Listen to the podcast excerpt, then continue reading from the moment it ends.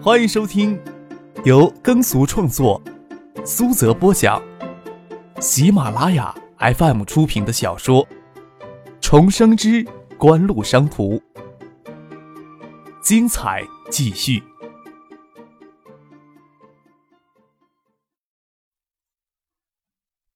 第二百五十一集。不要在那里干站着聊，咱们去象山。张克打电话让父亲过来接他们，在等车的这段时间里，将他一些想法告诉李易华。你对海州的人和与事的认识，应该比我这个愣头小子深刻的多。哪些人与企业有发展潜力，你接触的应该比我广泛。我希望成立后的城商行能成为海州产业扩张的后盾。我与其他两家参股股东都已经做出不从城商行融资的承诺。自然不希望看到城商行成为某一小撮利益团体手里的工具了。张克这些话之外的意思，李一华也是清楚的。张克有能力将他送上城商行行长的位子，但是他所支持的城商行要执行张克的金融政策。李一华问道：“锦湖既然没有从城商行融资的需要，为什么还如此热心呢？”更广泛的影响力，意味着更广泛的权利呀。张可笑了笑，说道：“我是不是还是一个很有野心的人呀？或许从一个四十岁的中年人嘴里说出来更让人接受啊。”李华不掩饰的这么说着，他自己才三十六岁而已。他心里虽然震惊，但听张可这么说，自然能明白他的高瞻远瞩。财富在这个仅看年龄还很稚嫩，但是谈吐仪貌却沉静、卓尔不凡的年轻人眼里。看来已经不再是极度渴求的目标了。在海州，关于锦湖的传闻非常的多。李义华这时候有些迫不及待的想知道更深的真相。父亲开车过来，张可邀李华一起去象山南阳的学校工地，对李华说：“去见一见城商行以后的大客户吧。”晚清将他的精力都投入到私立学校与植物园上，也就是说，海域公司的经济活动很大程度上将限制在海州。将名下的资金作为存款存入城商行，不会因为城商行的地域限制而受多大的影响。城商行要发展，拉入大量的存款，才能支撑他们向外提供融资的金融服务。刚刚成立的城商行，受到最大的限制就是只能在当地开展金融业务，一直到零三年才逐步开放地域限制。艾达、星光的经济活动主要在海州之外，不可能将资金长期的存入城商行。但是爱达与星光的经济活动规模庞大，从手指缝里抽出一些来，就是眼下存款贷款规模才五个亿的信用社大客户。不过还是不能跟海域公司比呀，海域公司今年从爱达分红就接近三个亿，只要半数现金流从城商行走，就能让城商行的业务往前跨一个大台阶。除了海域公司之外，盛清、邵志刚以及张志飞等人的公司都没有大规模向外扩展的计划，都可以成为城商行的大客户。张克要抬李一华去做城商行的行长，自然是有足够的把握的。入秋以后，象山南崖下的晚景就极为的浓郁，甬道两侧的枫树叶给入秋后的凉风吹红了，林草间还迸发出盎异的青翠。植物园靠近江边，车从象山东路的工农南路看不到这边。李华还是第一次看到这座精致的园林。规划中的植物园要一直延到工农南路，现在二百亩的规模还没有建成。经过一年的激情刺挠，入秋后颇为壮美。为学校筹备所建的办公楼建造时，就考虑以后给植物园用。在植物园的南侧，建筑面积不大，却花了一些心思。两层的小楼大面积采用玻璃幕墙，折射江天那处夕阳霞光，使得整座小楼都笼罩在耀眼夺目的光晕之中。你怎么过来了？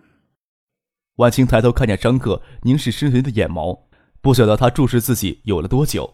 心间荡漾出许些的羞涩，看到张克身后还站着一个人，温婉的笑了笑，却将不该有的神态收敛起来。本来是想过来看看的。张克走了过来，这是信和社的李义华陪他过来拜访你。哦，你的文章我有在读。谢婉清伸手请李义华、张克到办公室临时沙发坐下。他的私人助理张婷这时候端好冲好的咖啡，放到玻璃机，看张克站在门口有几分钟了，倒不是怕别人看出些什么，谢婉清借端咖啡的时机瞪了他一眼，张克嬉皮笑脸的笑了笑。李一华那眼角余光打量了这个据说海州最有钱有势的女人，还是一个寡妇，大概是良好的家庭出身与长期富贵生活，让眼前的女子从骨子里透出高贵典雅的气质。海域公司打算参股城商行，要将李一华送上城商行行长之位，哪怕是演戏给别人看，哪怕是形式上的尊重，也要领他过来拜访。同样也要去拜访叶剑兵，在办公室里交谈片刻。张克让傅俊送李一华回市区，他自己留了下来。只是想过来看我。夜里你要去哪儿？办公室里没有别人，婉清放松身体，典雅的气质里流露出娇媚妩媚。出去走走，外面这么美，窝在这里多可惜呀。张可帮婉晴将她的外套从背上拿起来，要不要我伺候你穿上呀？婉清透过磨砂玻璃看着外界，张庭仁不在秘书间，转过身将温婉的背留给张克，让他帮自己穿外套，细扣子里心砰砰在跳，都有些偷情的刺激。婉清一直保持着严谨的工作形象，唯有张可才能感受到那团给寒冰包裹的炙热火焰。我等会儿自己开车回去。晚清出办公室，遇到助理张婷。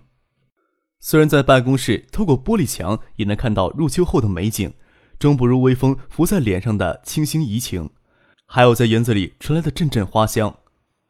拐入竹林鹅卵石铺成的小径，谢婉清将手插在外套大兜里，让张克也伸一只手来，即使让人看到，也只以为两人挨得比较近而已。夜里去新屋，带杨云和刘明辉一起去。新屋的酒厂已经筹办好了，我懒得动脑子，拉他俩去给我爸支支招。你用人还真是彻底。谢婉晴笑了笑，任张克的手挠在自己的手掌心。柯王最近的动作很大。谢剑南做市场还是有一套的，丹青口服液现在还是帮正泰搂钱呢。海泰在商品流通领域也积累了相当的经验，眼下所有市场数据都是积极的。他们想做大科王，不足为怪。你会跟刘明辉再谈谈？会，他毕竟是给艾达做出贡献的。去科王，他们有更广的路可走。张可点点头。要是不想最后挽留下刘明辉，这次去新吴没有必要强拉着杨云与他一起过去。晚风吹动竹梢，触动沙沙作响。张可捻了捻婉晴手心，实在想不出为什么可以每一处肌肤都这么嫩滑。捏着就有些销魂的感觉，对他说：“有件事儿，我得跟你说一下。我想让艾达多打几个月的货款去香港。”嗯。谢婉晴侧过身来看着张可：“你这些天一直在研究东南亚的金融缺陷，想去浑水摸鱼？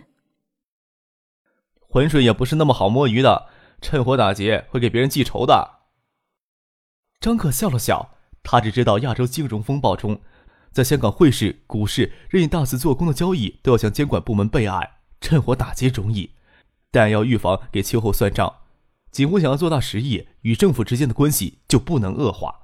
趁火打劫的事情，就算要做，也要做得巧妙才行。笑着说：“明年夏天香港回归，经济很容易给政治绑架。危机之前，总要有些疯狂的繁荣。在繁荣的那段时间里。”能顺利的将爱达电子注入嘉实业，才是咱们最主要的目标呢。其他呀，剩些零花钱而已。再说了，两三亿的资金，在香港这个全球的金融中心，或许连条泥鳅都算不上。你想吃人家，人家还张着口吃你呢。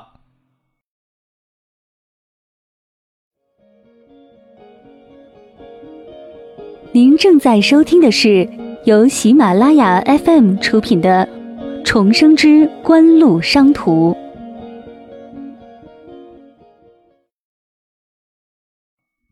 越秀负责爱达与 TA 之间的解码版转口交易，每个月都是拿银行兑换票结算。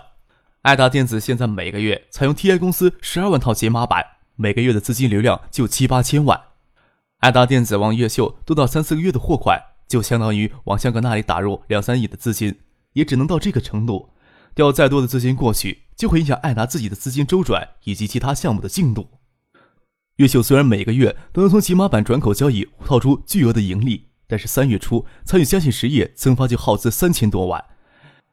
六月初，嘉信实业为控股惠山香雪海发行三个亿港币的公司债，越秀独立认购近四成。当初就是通过爱达电子预付货款的形式筹算资金，一直到上个月才将这笔钱抹平。计算下来，月秀截止九月份十日节流利润将近两个亿。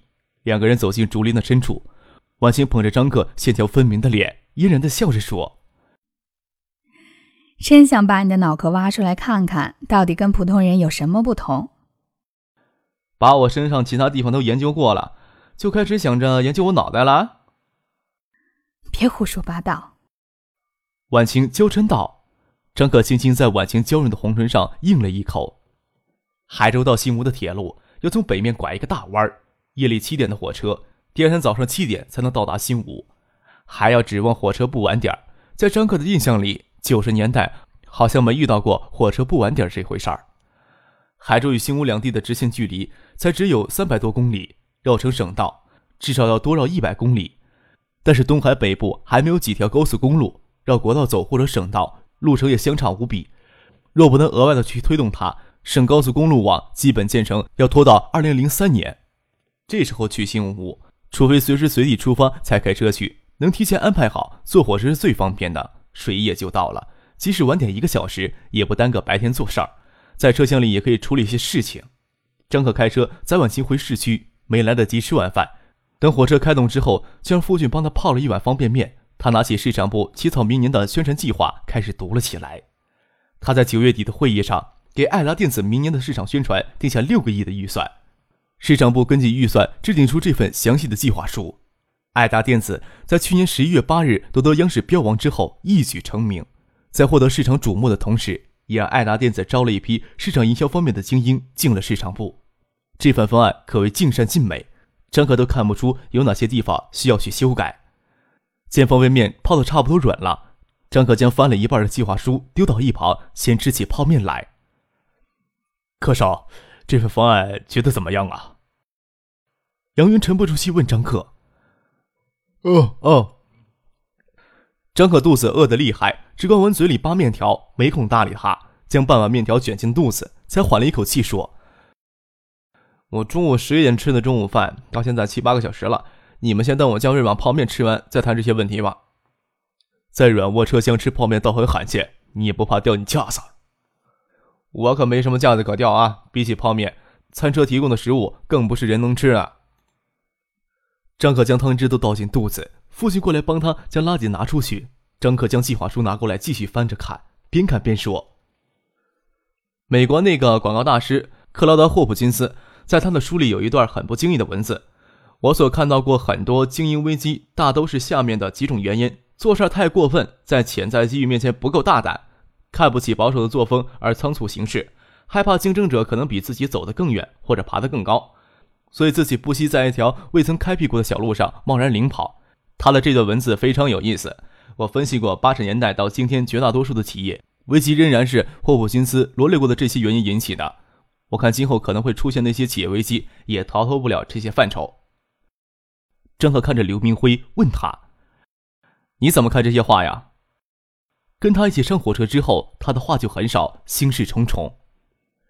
我。刘明辉抬头看着张克，目光相接的那一瞬间，他就将目光移开，不敢看张克那深邃、几乎能渗透人心的眼神。他还以为张克在谈艾达的问题，说道：“现在谈企业危机还太早，我倒认为国内的企业圈有一种特殊异于奇迹萌芽的土壤，艾达的呼啸而起，在绝大多数人眼里都要视为奇迹吧。我相信艾达电子还能够再创奇迹，拿两亿八千万继续去创造奇迹吗？”张可嘴角浮出一丝笑。爱达电子给下个月的央视标王做出二点八个亿的预算，刘明辉还是过度重视市场手段的奇迹光环了。能真正看到的东西太狭窄。张克抿着嘴，不由替他感到一丝悲哀。他或许以为前段时间稍稍压制市场部是针对他的个人。在国内易于奇迹萌芽的土壤上，利用一些市场手段一鸣惊人容易。我看现在的客王就有一鸣惊人的冲动了。张可看着刘明辉的眼睛，手指压在方案书上。但是呀，一鸣惊人之后，遏制内在的非理性市场冲动，让企业迅速的脱胎换骨，才是持久的生存之道。我现在关心这个问题，我看科望应该提前考虑一下这个问题。过度依赖市场手段，只是非理性的冲动而已，几乎将祸不经思罗列的几种可能导致企业危机的原因都囊括进去。科王争下央视标王，可惜残酷的市场是不可能给他们足够的时间去调整的。张可将方案书丢到刘明辉的面前，话已经说到这里了，他依然认为去科王更有前途，也无需挽留他了。明年的市场宣传计划，你们市场部决定就好了。中央电视台的广告招标大会，你们俩陪我去北京。刚下了火车，就遇到了翟丹青。这是世纪锦湖酒店的翟总。张克介绍翟丹青给杨云、刘明辉认识。相比七月初见的妖媚艳丽，此时翟丹青双手交握，亭亭玉立，眼眸子里掩着温和而亲切的笑意，丰美的秀发挽着一个略显陈旧的发簪，轻施淡妆，有一种洗尽铅华之后的恬静之美。唯有那双眸子，水润莹亮，顾盼生姿。或许有人更欣赏翟丹青身边的未来落在些青涩的美。对于在世为人的张克来说，青涩之美他更愿意呵护。那让他动容的还是洗尽铅华之后的成熟之美。张克手插在大兜里，没有假惺惺的与翟丹青握手的意思，笑着对他说：“看来呀，你都已经进入角色了。魏兰姐现在是你的助手，世纪锦湖的总经理助理。邵总觉得合适，我才用的。”翟丹青笑着说：“邵志刚。”张可咧着嘴笑：“他才不操这闲心呢，他倒怕你用一个男人会影响你工作呢。”邵志刚、郑清、吴天宝及小树联手重整世纪餐饮娱乐集团之后，西红柿政府招待宾馆是他们盘下的第一宗大型宾馆物业。手续完成之后，更名为世纪锦湖大酒店对外营业。还是小叔建议在酒店名字里加入“锦湖”二字。他爸也觉得比光讲世纪大酒店好听多了，张可对此是无可奈何呀，只是接受而已。杨云、刘明辉他们安排住酒店，张可动身之前通知了翟丹青，翟丹青要坚持到东站来接他们。在火车上说起世纪锦湖酒店的关系，虽然锦湖没有真正的参股，但是张之飞、邵志刚他们都不算陌生人。杨云倒没有太多的拘束，唯一刘明辉一直是心事重重的样子，话很少。张可给他爸妈都打过电话，他安排杨云他们先去酒店稍作洗漱，在酒店吃过早餐，然后直接去酒厂跟他爸碰面。车还是翟丹青原来开的捷达车，市里将车子作为酒店资产折算过来。张可他们过来四个人，一辆车坐不下五个人。未来拿着包要去挤公交，张可拦着他说道：“你这时候挤公交得便宜多少人呀？挤挤吧，我们几个人都是精瘦精瘦的，其他车勉强能装得下。”父亲开车，杨云和刘明辉两人挤前面，你跟翟姐陪我坐后边呗。杨云额头都快流汗了，他妈伸出手拦住出租车，问翟丹青：“是世纪锦湖酒店对不？司机应该知道在哪里吧？”张可想左拥右抱，他无所谓，羡慕不来，让他跟刘明辉两个大男人人贴人的坐前排，无论是刘明辉坐他腿上，还是他坐刘明辉腿上，都需要一定的心理素质才行。翟丹青笑着问。给交警抓住怎么办？问他认识张副市长不？张可将手臂往外扩了扩，可以享受衙内才会有的呼吸的感觉。要是有交警拦下咱们，我是不是给我爸打电话，还是直接跟那个交警的领导联系呢？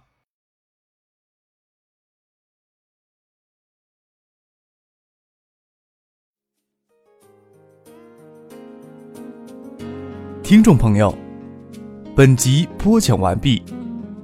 感谢您的收听。